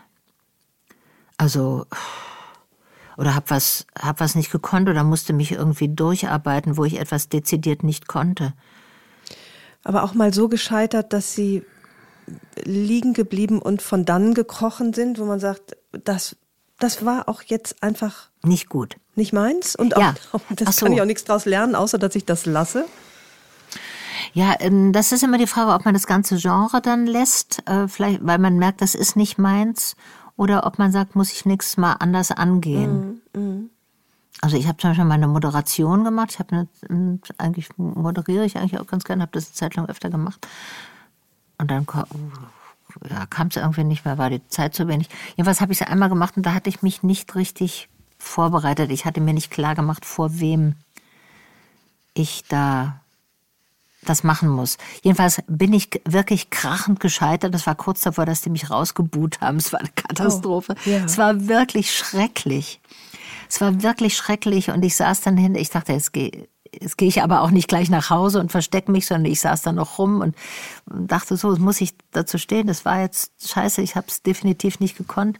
Das, das hieß aber nicht, dass ich generell nicht moderieren kann, sondern es war eine Situation, die war ähm, in dieser Situation hat es nicht geklappt aufgrund bestimmter mm, mm. nachvollziehbarer Dinge. Das darf man nämlich auch nicht machen. Man sagt, ah, bei dem kleinsten, sozusagen bei dem ersten Misserfolg, dass man sagt, ach, ich lasse es, ach, das hat jetzt nicht geklappt. Nee, man muss schon gucken, was, wenn ich es besser mache, geht's vielleicht, Ja. wird's vielleicht sehr gut sogar. Ja, ja, ja, ja. Das kann ja auch sein. Aber ich überlege jetzt, was ich nicht. Natürlich bin ich öfter gescheitert. Doch, das ist ja ein ganz äh, vertrautes Gefühl. Ich habe ja eine Sprache studiert, die ich nicht auf der Schule hatte, das Französische. Ich war ja auf dem Altsprachlichen. Und das war zum Beispiel die ersten Semester, äh, konnte ich einfach kein Französisch. Gab es ja Übersetzungskurse und die anderen Ja. hatten alle sieben Jahre mindestens, manche äh, länger Französisch auf der Schule und hatten eine Eins im Abitur und ich hatte es gar nicht gehabt als Fach. Und Aber Sie würden schon sagen, weil Sie sind ja eine Frau, die viel wagt, viel Neues probiert, sich nicht leicht abschrecken lässt. Ähm, das ist schon etwas, was sich für Sie ausgezahlt hat, was sich lohnt, das Wagnis. ja, Und woher nehmen Sie die, auch die Kraft immer noch? Sie, Sie sind doch wahrscheinlich auch müder als noch ja, vor 20, bin ich 30 auch. Jahren. Total, merke ich ganz stark. Ja. Muss mich mehr erholen. Muss mich nachmittags mal kurz hinlegen. Er- Erlauben Sie sich das, das älter werden, das müder werden? Ja, also jetzt gerade, jetzt gerade hatte ich irgendwie eine Grippe, die dauerte wirklich zwei Wochen. Zwei Wochen. Ja. Früher war das fünf Tage oder sieben Tage, sagte man immer. Und jetzt, es hat mich einfach umgemäht. Ich weiß nicht, ob die, äh, ob Mhm. die jetzt einfach äh, die Resistenz nicht mehr so groß ist generell, weil die Viren anders sind. Aber jedenfalls konnte ich das nicht mehr gut abwehren und brauchte einfach länger, brauche länger zum Erholen. Ich nehme mir auch mehr frei. Und, Ja. nehm, und weiß auch, dass ich Urlaube brauche. Und ich mache oft so Kuren. Ich mache ja Ayurveda-Kur mache ich ähm, mit einer gewissen Regelmäßigkeit, wo ich das mir wirklich gut tut. Und das, das Ja. hilft mir auch, sozusagen den Stress zu überleben, also überhaupt in dieser Branche äh, zu überleben auf Dauer. Weil Ja. da ja sehr, äh, das ist ja auch oft also zeitlich gar nicht so richtig planbar bei, bei fre- freiberuflichen Dasein. Da kommen auf einmal Sachen rein, die verschoben worden sind. Man kann, hat gar keinen Zugriff über die eigene Zeitplanung. Und das ist manchmal so anstrengend. Ja. So, und da brauche ich jetzt doch, doch. Also soll ich Ihnen jetzt noch Sachen, Sie möchten jetzt noch Sachen hören, wo ich gescheitert bin, ne? Nee, ich, ich würde gerne über die, wirklich über die Lebensphase jetzt sprechen, in der Sie sind. Sie nennen es Erntedank. Sie äh, sagen, das Postklam Kli- Postklimakterium ist eine super Zeit, kann eine super Zeit sein. Und trotzdem wüsste ich gerne, es ist aber ja auch die letzte Zeit im Leben. Ne? Der Erntedank ist, der, ist die Zeit vor dem Winter, die, Ja. nach dem Klimakterium kommt dann das Altwerden und der Tod. Ich, ich weiß nicht, ob Ihnen das zu blöd ist, aber ich wüsste ganz gerne, ob's, ob's, wie bewusst Sie damit umgehen. Trotz, allen, da, trotz aller Dankbarkeit gibt es da eine Fort, Form von Wehmut dem vergangenen Leben gegenüber und vielleicht auch mm, Trauer über die Absehbarkeit des Lebens? Naja, meine Pläne sehen anders aus. Also ich muss jetzt schon so über so Sachen wie Testament oder Patientenverfügung oder dieses, diese ganze Sache, was passiert eigentlich mit meinen Sachen, wenn ich nicht mehr bin. So, diese Gedanken sind, nehmen natürlich einen Raum ein. So, und das ist, das hat mich neulich ein- meine beste Freundin auch gefragt, Mensch, du hast so einen Erfolg, bist du nicht sauer, dass es nicht früher gekommen ist? Es ist so gemein, dass du nicht früher schon den Erfolg hattest. Und dann sage ich, ne, ist, empfinde ich aber gar nicht so. Ich bin wirklich glücklich, dass es überhaupt passiert. Also, dass es jetzt passiert, ist doch schöner, als wenn es nicht passieren würde. So. Und dass ich jetzt sage, ah, wie gemein, das hätte ich mal vor 20 Jahren haben sollen. Pff, ja, aber das, ich war, also, bevor diese Anerkennung mit Preisen und so kam, auch schon ziemlich glücklich, ehrlich gesagt. Ja, ähm, natürlich ist Teil auch des Aufwachens um 4 Uhr morgens, äh, was muss ich wirklich noch machen, was möchte ich noch machen. Also diese Sachen äh, gehen mir dann auch durch den Kopf und die lassen sich tagsüber schön wegdrängen, wenn man viel zu tun hat, aber natürlich nachts kommen sie dann. Und es äußert sich aber nicht in der Wehmut. Also ich bin ganz froh mit dem, was war. Ich freue mich über die Möglichkeiten, die ich hatte. Und ich finde, ich habe die auch ganz gut genutzt. Wenn ich denke, ich war ein schüchternes Mädchen mit Brille in Tübingen, die gut in Latein war. Und das jetzt ist doch, wie ich jetzt bin, ist doch, habe ich mich doch gut entwickelt. Und ich glaube, da hilft mir, dass ich so stark an Entwicklung glaube. Ja. Also ich. Und zwar zu jedem Zeitpunkt. Zu jedem Lebens. Zeitpunkt. Ja. Jetzt ist auch ja. noch Entwicklung. Ich bin ja nicht fertig und ja. muss deswegen bedauernd zurückblicken mhm. in die mhm. Zeit, wo mhm. ich noch lernte. Ich lerne ja immer noch. Ja. Es widerfahren mir Dinge. Ich lerne neue Menschen kennen. Ich kann mich ausprobieren als jemand, der ich merke, dass ich auch eine Wirkung habe, also dass Leute mir zuhören, dass die wissen wollen, so wie Sie jetzt mich fragen oder so. Das ist ja mhm. was total Schönes, wenn man einen intelligenten Menschen gegenüber hat, der was von einem wissen will. Das ist ja eine ganz wunderbare Situation. Die ist doch schön für einen. Das ist doch, es tut doch gut. So, das ist ja. Ich ja. glaube, das ist auch den, äh, der Denkfehler bei jungen Menschen oder äh, auch ich, als ich 30, 40 war, dachte ich, da kommt ja nicht mehr viel. Ja. Andererseits stimmt das auch oft. Ne? Mhm. Also wenn man ja, das äh, stimmt. Sie haben ja eine mhm. sehr, erleben eine privilegierte Form des ja. Älterwerdens. Einerseits, weil Sie ziemlich gesund sind, dafür tun Sie aber auch was, mhm. weil Sie einen herausfordernden Beruf haben, weil Sie klug sind und all das. Ähm, das ist ja, und unabhängig sind. Mhm. Das dürfen so viele das, nicht ja. erleben. Und dann ist das Leben ja auch wirklich schon fast vorbei, bevor, lang bevor man gestorben ist. Ja, zum Beispiel, wenn ich eine Altersarmut hätte, das haben viele Frauen, ja. auch viele Frauen in meinem Alter. Das ist, dann natürlich haben wir auf die Arschkarte, wir sind das Geschlecht, das die Arschkarte hat im, im Alter. So, das ist mir schon bewusst. Ich bin, das ist antizyklisch, meine Karriere und mein Leben. Und es ist auch nicht normal, dass ich jetzt im Alter so irgendwie das Gefühl habe, ich komme gut hin, auch mit, auch ökonomisch. Es ist mhm. ja das erste Mal, seit ich 70 bin, dass ich mir zum ersten Mal jetzt meine Rente auszahlen. Das ist nicht so viel, aber es ist genug, um mich zu beruhigen. Ja. Und das habe ich zum ersten Mal in meinem Leben, dass ich monatlich eine bestimmte Summe kriege. Das ist beruhigend. Ja, ja, ja. Das ist ja klasse, aber das ist bei anderen Leuten natürlich anders. Und Sie sparen ja auch nicht mit Kritik an, äh, an alten Menschen. äh, diesen Spießigen, die auf den, äh, wie heißt es in ihrem Lied, wir scheißen auf den Klimawandel nach uns die Sintflut. Ja, wir ja. sind die meisten. Ja, äh, also das ist ja nicht nur eine durchweg sympathische oder unterdrückte Generation, die nee. Ähm, nee, nee.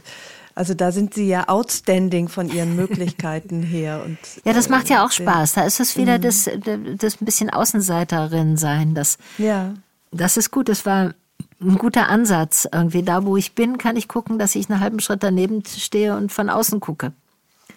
Das, äh, das ja, ist natürlich. Das war eigentlich die, immer so. Ja, das ist die Position eigentlich der mhm. Satirikerin mhm. oder ja, des Satirikers, ja. die einen halben Schritt davor stehen und mit Abstand gucken können. Und irgendwie, das war, ähm, das war in Tübingen so, weil ich nicht das Schwäbische sprach durch meine Berliner Eltern und das war beim Französischstudium, wo ich die Sprache nicht konnte. Es war beim Ballett, wo ich nicht hinpasste mit meiner Brille. Also es waren immer wieder Situationen, wo ich außen stand. Das habe ich so gesucht und irgendwann später, wie gesagt, erst mit 33 habe ich gemerkt, das ist eine für die, es ist eine Satire generierende Position, ja, die aber auch ja. für, für mich als Person ganz gesund ist, weil ich nie so mhm. reingezogen werde in den Strudel dann.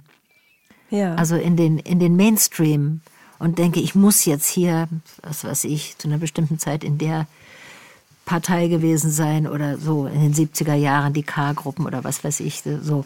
Da mhm. war ich ja auch nicht, bin ich nicht so doll in die Irre gegangen. Also schon auch, aber nicht wirklich gravierend. So, und da hat diese Position ein bisschen draußen zu stehen und mit einer gewissen ja. Distanz drauf zu gucken, mir auch geholfen. Das hat mich da durchgerettet. Gelingt Ihnen das auch für sich selbst, also zu sich selbst Abstand zu nehmen und sich so ein bisschen satirisch manchmal zu betrachten? Ja, manchmal äh, so, das, äh, das gelingt nicht immer, weil manchmal, wenn man irgendwie traurig ist, ist es ja immer ernst, dann muss man nicht zuerst lachen. Mhm. Aber in der Bewältigung, sagen wir mal im Ergebnis, in der Bewältigung der Analyse hilft es dann schon. Ja, ja, das finde das find ich auch als Prinzip gut, also mich einzubeziehen in die, die ich verarsche oder über die ich mich lustig mache, also die eigene also die eigene Verblendung auch oder die, ähm, das nicht zu Ende denken oder die, das, an, das was vortäuschen wollen, das Lügen oft, das ist ja im Moment eigentlich sehr angesagt, dass man immer was Tolleres vortäuscht, als man ist. Es kommt ja, ja auch, wird ja sehr gut aufgenommen immer von allen. Die glauben einem ja auch immer alle, was ja, man sagt. Ich glaube auch immer alles. alle Kinder um mich herum sind super klug und äh, äh, alle Frauen können essen, was sie wollen und nehmen trotzdem ja. nicht zu. Ich glaube das immer alles. ja, ja, so. Aber das, da, da, ist ja klar, dass man das, ähm, dass es nicht stimmt. Also so, so klar. Ich ja. lobe mir eigentlich diese Zeit zwischen zwei und vier in der Nacht, weil es ist die größte Klarheit. Da kann man nicht mehr fliehen. Und da wird so einem auch klar, wo man selber falsch liegt, wo man selber großkotzig war. Aber oder? ich finde nachts, also um diese Zeit, das kommt mir mal vor, wie wenn man ein Loch im Zahn hat und das mit der Zunge anfühlt. dann ist das ja immer riesengroß. Und so ist das auch in diesen düsteren Stunden. Da ist alles, was schlimm ist, ist riesengroß, oder? Das stimmt, das stimmt, ja. Aber es wird auch, steht auch in einer Klarheit vor dem geistigen ja. Auge, wie sonst in den ganzen anderen 24 Stunden nicht mehr.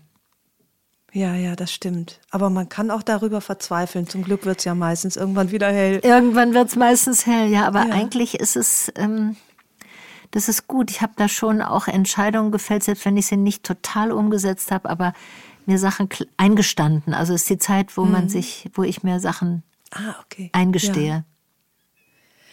Welche hm, ja. besondere Erkenntnis haben Sie gewonnen in den letzten Jahren?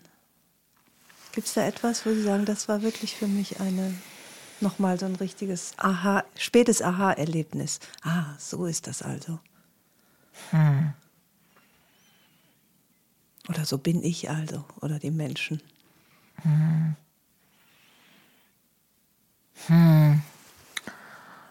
Ich überlege, was kommen ja immer wieder, kommen ja immer wieder so Erkenntnisse, so scheibchenweise auch hoch. Mhm. Also. Naja, jetzt gar nicht so aufs Leben bezogen, sondern eher so gesellschaftlich bezogen, dass, wenn ich so mein, die Phasen meines Lebens angucke, was was statusgenerierend war. Das war am Anfang das Auto, dann war es die Stereoanlage, dann war es das Gewürzbord in der Küche. so so ging es ja durch. Und ähm, Geld spielte manchmal auch eine Rolle für Status. Und was jetzt so in unseren, diesen Kreisen, die so mit Medien, Kultur oder so zu tun haben, Wahnsinn, das, das Statussymbol ist eigentlich Leute kennen, wichtige Leute kennen. Oh, okay. Und nicht ja. mehr Geld haben. Also Geld haben hat man dann irgendwie, macht sich gut, aber eigentlich generiert man Status, indem man die wichtigsten, die verehrtesten, die beliebtesten Leute persönlich kennt oder Kontakt hat oder sagen kann, ja, guter Freund von mir oder ja, mit dem, das ist mein mhm. Anwalt oder irgendwie so. Ja, ja. So, das ist, das ist die Währung, mit der man zahlt und die auch überall anerkannt wird. Und da sind alle anfällig dafür. Für dieses Name-Dropping, was auch durch Total, ja. Erkenntnis, also wahre, wahres Leben gestützt ist, das schafft, das macht Freunde. Das schafft einem Freunde oder sagen wir mal neutraler Menschen, die an einem interessiert sind. Ja, das gefällt mir besser als Freunde. Mir auch. Ja. Mhm, mhm.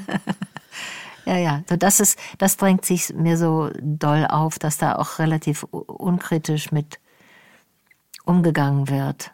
Also ja. das sind. Sind Sie dadurch auch dadurch beeindruckbar? In Maßen. Mhm. In Maßen. Ich finde, ich durchschaue das schon meistens. Und meinen Sie, ist das auch immer gelogen? Bitte? Ist das denn auch immer gelogen? Was meinen Sie? Also wenn jetzt dieses Name-Dropping, weil nein, Sie sagen, Sie ja durchschauen das, ja. äh, das hieße ja, dass das womöglich wieder auch nicht stimmt und ich jetzt glaube, ja, der Barack Obama, der geht bei mir ein und aus. Nein, nein, das meine ich nicht. Äh, das, mhm. Äh, das kann schon sein, dass Sie befreundet sind, aber ist es wirklich das, was mich beeindrucken sollte?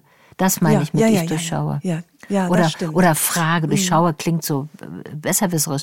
Ich mhm. frage mich dann eher, es macht mich eigentlich eher skeptisch, wenn dann auf einmal So ja, die, aber sich selbst gegenüber, ne? Sich selbst gegenüber, sagt so. Oh, das, ja, ja, das kenne ich gut, weil ich bin sehr leicht beeindruckbar und bemerke es aber immerhin und frage mich dann auch, sollte ich das sein?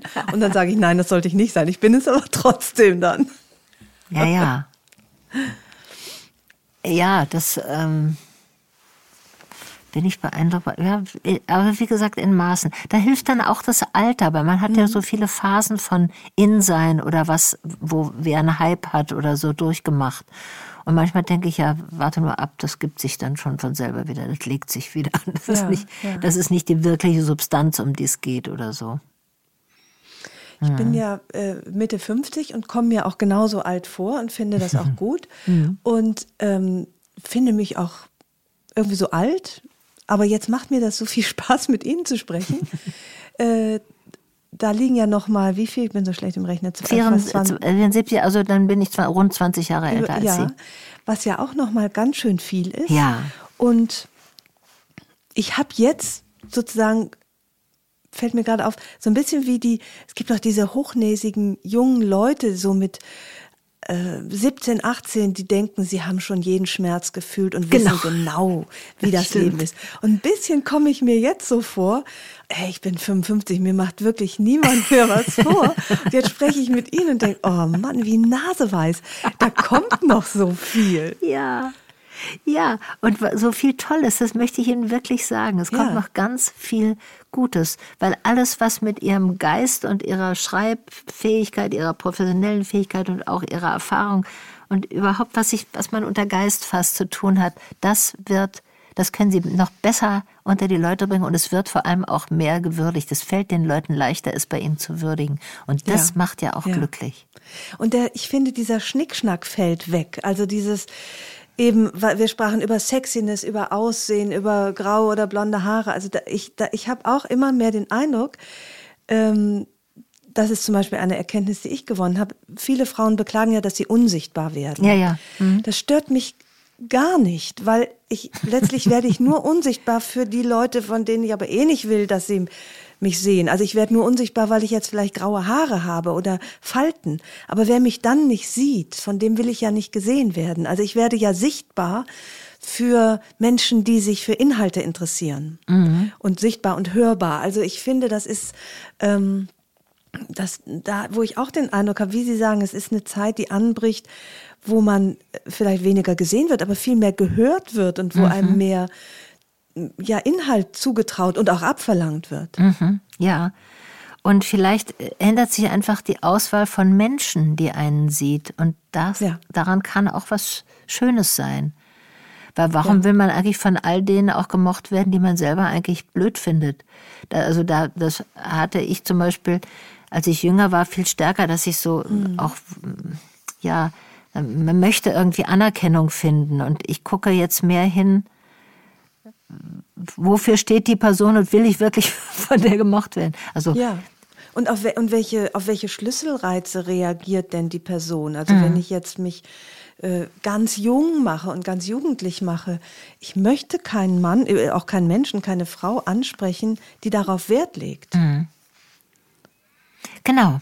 Oder die dann das zum einzigen macht. Ja. So, ja, ja. Also ist ja, ja schon schön, wenn man noch, sie sehen ja auch gut aus. Also das ja, ist ja auch schön. Das will man ja wichtig. behalten. Ja, das, ja, das wär, also natürlich werde ich auch älter, aber mir ist es auch wichtig, ich hoffe, das bleibt so, dass ich, dass ich mir das Altwerden erlaube und das Verwelken, mhm. das im, und ich meine das gar nicht irgendwie abwertend, sondern das angenehme hab, und schöne Verwelken. Ja, ja. Bei bester, äh, in bester Umgebung und mhm ähm, ja, umgeben von Menschen, die einen immer noch sich lebendig, mich lebendig fühlen lassen. Ja, so, und die mich natürlich nicht äh, verlassen, nur weil ich Falten bekomme ja. und, und so. Das, ja, genau. Das, äh, das ist mir schon wichtig und ich empfinde es als enorme Freiheit. Das ist ja bei Ihnen anders. Sie haben sich das ja erkämpft, aber ich bin Schriftstellerin. Bei mir kommt es ja aufs Aussehen gar nicht an.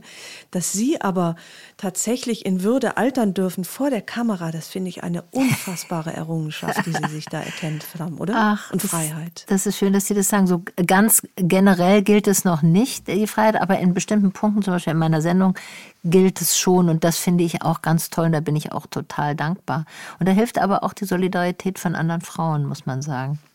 Mhm. Die das, äh, die auch die einen sehen wollen, zum Beispiel. Auch als Publikum haben wir ja Macht und können ja. einschalten oder ausschalten und sagen, so, ja. die, das wollen wir jetzt sehen.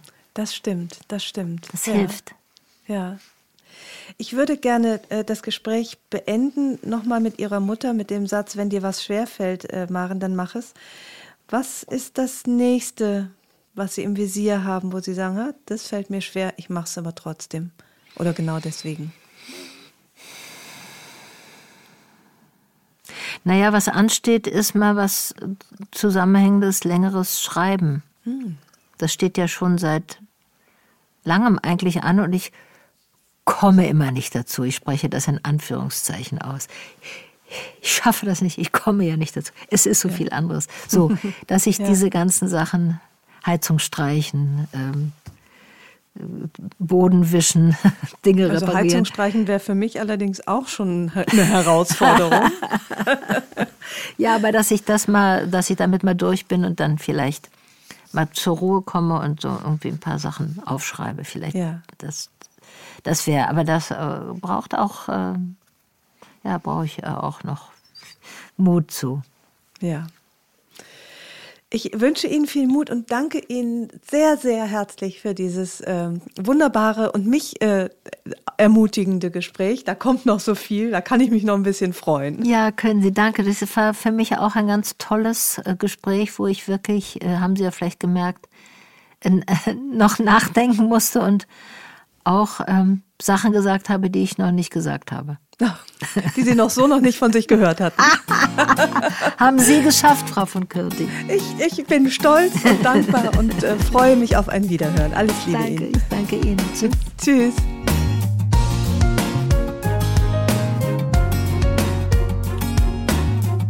Herzlichen Dank fürs Zuhören. Die nächste Episode von Frauenstimmen hört ihr hier in zwei Wochen. Vielleicht mögt ihr die Frauenstimmen abonnieren, dann verpasst ihr keine neue Folge. Und wenn euch mein Podcast gefällt, dann würde ich mich sehr freuen, wenn ihr ihn weiterempfehlen und mit ein paar Sternen bewerten würdet. Ich freue mich auf ein Wiederhören und grüße euch herzlich, wo auch immer ihr seid. Eure Ildiko.